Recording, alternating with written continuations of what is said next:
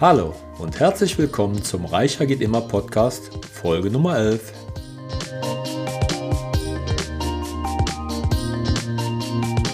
Mein Name ist Klaus Sargwitz und in dieser Podcast-Folge dreht sich alles um das Thema So leicht ist Geld verdienen.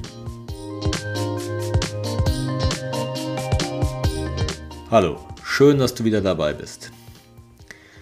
Ist es nicht fast lächerlich, wenn man bedenkt, was uns zum Thema Geld verdienen als junge Menschen beigebracht wurde? Denk mal darüber nach, was deine Großeltern oder Eltern noch versucht haben, dir in Sachen Geld zu vermitteln. Mir wurde immer vorgelebt, dass man erst ein gewisses Alter erreicht haben muss, um vom Geld zu leben. Wichtig ist auch eine gute Ausbildung. Die geografische Herkunft spielt natürlich auch eine Rolle hohes kaufmännisches Geschick und natürlich der intellektuelle Zugang zum Geld sind essentiell. Merkwürdig fand ich aber immer, dass selbst Analphabeten zum Multimillionär werden können. Und äh, es gibt auf der anderen Seite auch hochintelligente Menschen, die fast in Armut leben. Wie kann es denn sein, dass Ende 2020 1,1% der Weltbevölkerung 45,8% des weltweiten Vermögens besitzen? Während im Gegenzug nur 55 Prozent der Weltbevölkerung nur 1,3 Prozent des weltweiten Vermögens besitzen. Das kannst du dir übrigens gerne im Global Wealth Report von 2021 auf der Seite 17 ansehen. Ich bin der festen Überzeugung, dass man fast jeden Menschen erklären und beibringen kann, wie man ein kleines oder sogar ein großes Vermögen verdient.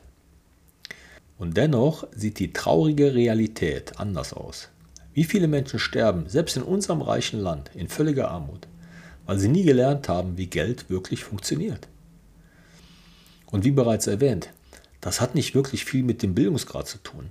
Ich kenne Menschen, die in Betriebswirtschaftslehre promoviert haben und dennoch privat hoffnungslos überschuldet sind. Das Tragische daran ist, dass diese Menschen ihr Wissen und ihr Gedankengut über Geld auch noch an die nächste Generation, meistens eher unbewusst, weitergeben. Das Interessante an den vorgenannten Zahlen bezüglich des Vermögens der Reichen ist aber auch, dass anscheinend das Gegenteil von Armut, also der Reichtum in Form von Wohlstandsbewusstsein, weitergegeben werden kann. Unser heutiges Schulsystem ist darauf ausgelegt, stetig zu hinterfragen, welche Staatsbürger aus diesen Schulen hervorgehen, die zum Gebrauch als Bürger bzw. Steuerzahler von Nutzen sind. Leider schneidet Deutschland weiterhin in der PISA-Studie nur mittelmäßig ab, was zeigt, dass wir auch die letzten Jahre nichts dazu beigetragen haben, das Bildungsniveau unserer Kinder zu verbessern. Besonders bedenklich ist, dass jeder fünfte 15-Jährige nicht einmal auf Grundschulniveau lesen kann. Das ist alarmierend, weil dadurch auch die Zahl von über 6 Millionen funktionalen Analphabeten in Deutschland nicht sinken wird. Da wirkt dann die Aussage einiger Politiker, dass wir doch niemanden zurücklassen wollen, äußerst befremdlich. Trotzdem ist unser Schulsystem in einigen Bereichen, sagen wir mal, effizient. Aber dennoch werden lebensnotwendige Bereiche meines Erachtens in sehr beklagenswerter Weise vergessen. Ich betrachte es schon fast als schwarzen Humor, dass der Inkassoverband seit Jahren darauf beharrt, in den Schulen das Fach Finanzkompetenz einzuführen. Der Verband hat nämlich erkannt, dass immer mehr junge Menschen bereits verschuldet ins Abitur oder in die Ausbildung gehen. Wie wäre es denn mit folgenden Fächern? Ernährungsberatung, Demokratie, Gesundheit, Klimaschutz, Wirtschaft, Selbstmanagement. Ich bin mir sicher, dass diese Fächer, wenn sie in einem neu gedachten Schulsystem gut umgesetzt werden, zu einer völlig neuen, friedlichen und liebevollen Generation beitragen könnten. Aber bleiben wir beim Geld bzw. den Finanzen. Geld ist ein weltweites Zahlungsmittel und begleitet uns fast täglich und ein Leben lang. Kein oder nur mangelndes Verständnis über dieses Zahlungsmittel zu haben, führt unweigerlich zu Problemen. Was ist denn Geld eigentlich? Geld ist ja nichts anderes als ein Gegenwert zu deiner erbrachten Leistung. Man könnte schon behaupten, dass Geld manifestierte Zeit deines Lebens ist.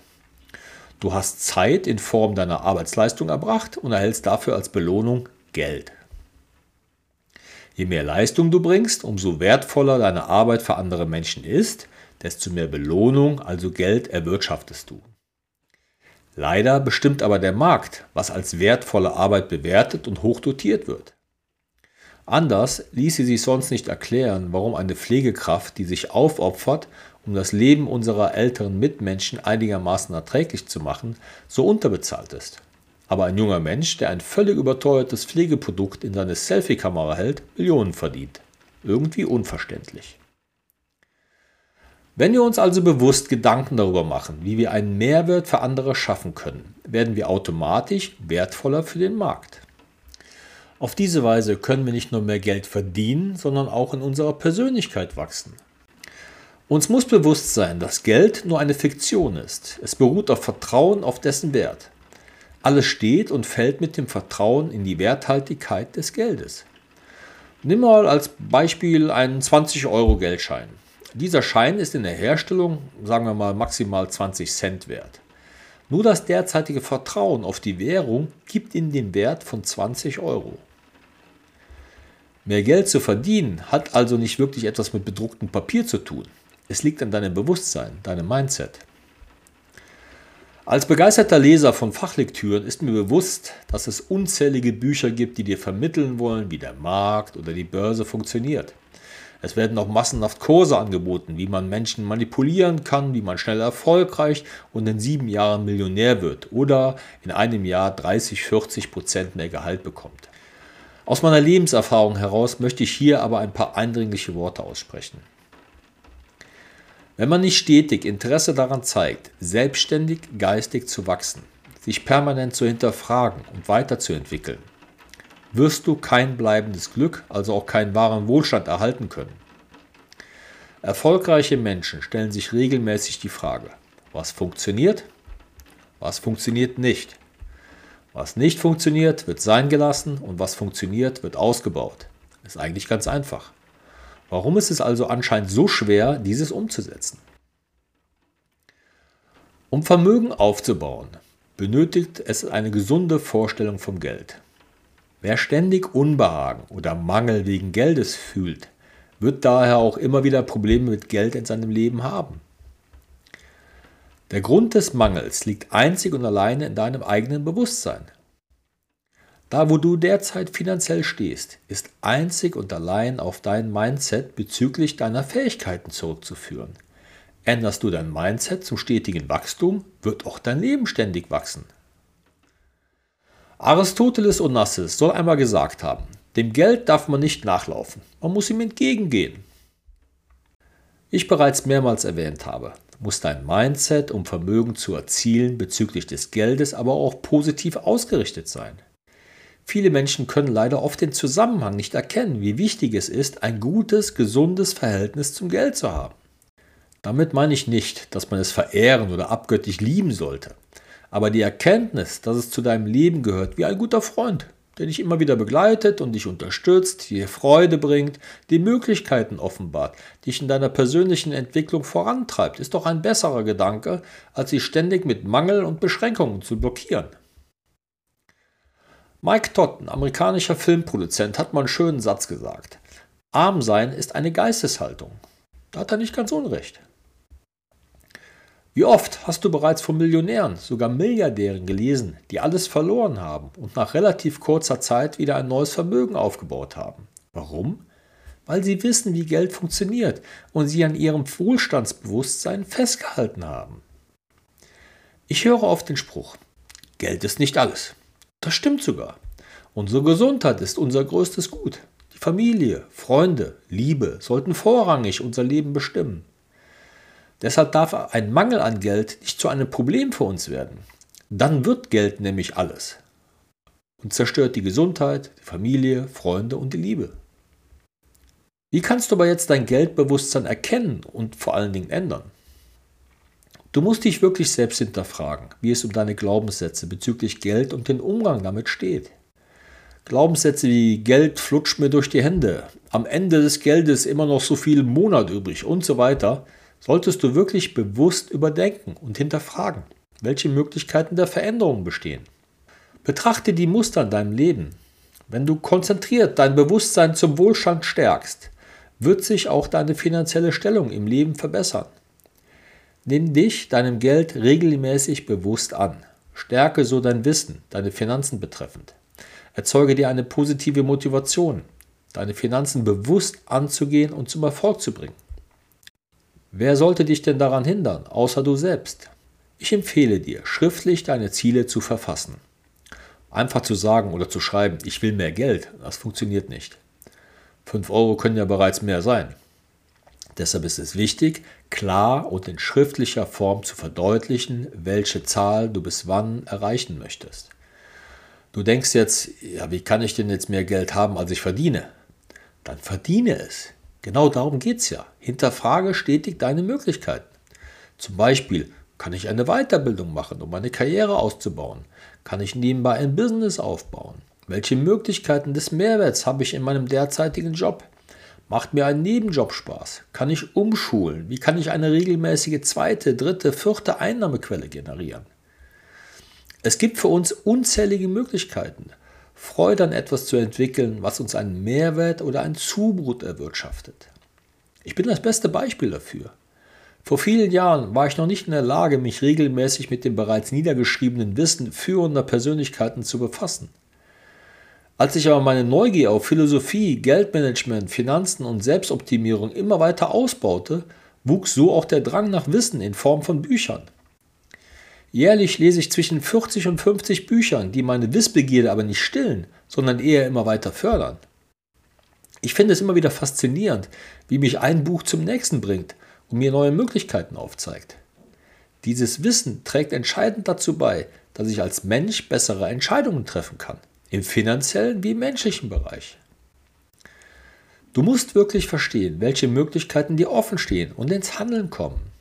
Wenn du auf der Couch sitzen bleibst und sagst, ich will ein erfolgreicher Unternehmer, Millionärin, Geschäftsmann oder Mensch werden, dann wird nichts passieren, wenn du nicht ins Handeln kommst. Deshalb tue ich mich zum Beispiel immer schwer mit Büchern, wo suggeriert wird, dass ein Wunsch ans Universum oder eine ständige Affirmation vollkommen ausreicht, um dein Ziel zu erreichen.